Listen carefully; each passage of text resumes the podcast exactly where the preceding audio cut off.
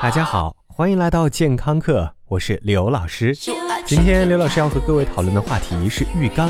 浴缸这项配置在很长一段时间里都没有成为中国家庭的标配，因此很多小伙伴们对于这项享誉全球的尖端配置都无福消受。有专家可能会说，现在中国人生活节奏太快，不懂得享受生活，所以没有泡澡的习惯。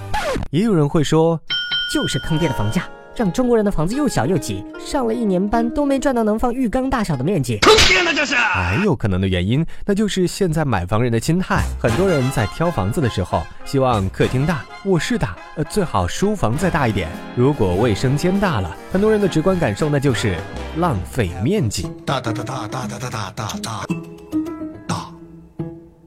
当然，原因还有很多，但是我们不能否认的是，中国人曾经也像日本人一样热爱泡澡，热爱在泡澡的时候干点啥。但是，干点啥呢？即便是千尺就叫豪宅的香港的电影中，也经常把浴缸和你侬我侬的爱情缠绵戏联系在一起。由此可见，面积大小不是决定因素，用户习惯才是王道。呃，跑题了。其实刘老师想说的是，在浴缸中上演十八般武艺的爱情动作片，可以当做是一种效率不低的避孕手段。对于泡热水澡能让人不孕，完全可以作为一个跨文化传播的学术话题做研究。因为无论你爱不爱泡澡，几乎全世界人民都同意，男子老泡在热水里，完全是自断后路。但作为一项严谨的医学话题，此前只有一项针对湿热环境对精子影响的研究发表在遥远的1965年。而在2007年，加州大学旧金山分校的泌尿专家们做了一项长时间的跟踪实验，发现有百分之五十的实验对象在停止泡热水澡三到六个月之后，活跃精子数量上升了百分之四百九十一。按照这项研究的发现，如果你有泡澡的习惯而又不育的话，很有可能是你的精子中暑了。而此前的多项研究已经证实，男人的蛋蛋处于干热的环境中会严重影响精子的质量，而湿热环境也是同样如此。所以保持温度正常是重中之重啊！如果你已经发现自己中招了，也别太过担心，因为如果完全是由于温度过高导致的精子不够活泼、数量稀少的问题，那是完全可逆的。当然，吹一吹放凉了那是没有用的，等上半年的时间吧。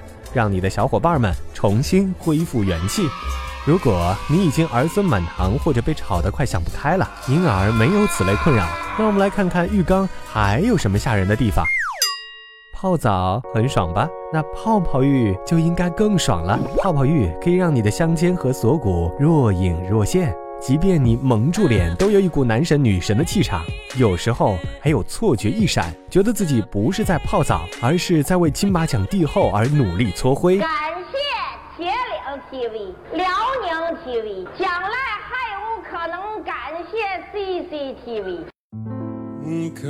最近，美国丹佛的一个环境卫生和呼吸健康中心发出预警：没洗干净的浴缸洗澡，可能会引起多种肺炎，特别是泡泡浴。当你打开泡泡开关的时候，细菌随着被气坏的水蒸气长驱直入，进入你的呼吸道和肺部。而容易滋生在浴缸中的细菌有很多种，比如说结核分歧杆菌、假单胞菌、军团杆菌等等。这些细菌都可以通过呼吸系统进入人体，特别是当你免疫力不足以抵抗外强时，风险那还是蛮大的。当你以阔太的姿势步入酒店的浴缸时，还需要留心浴缸中和旁边的防滑垫。这种胶质垫子不仅是卫生死角，同时也是细菌的繁殖大户。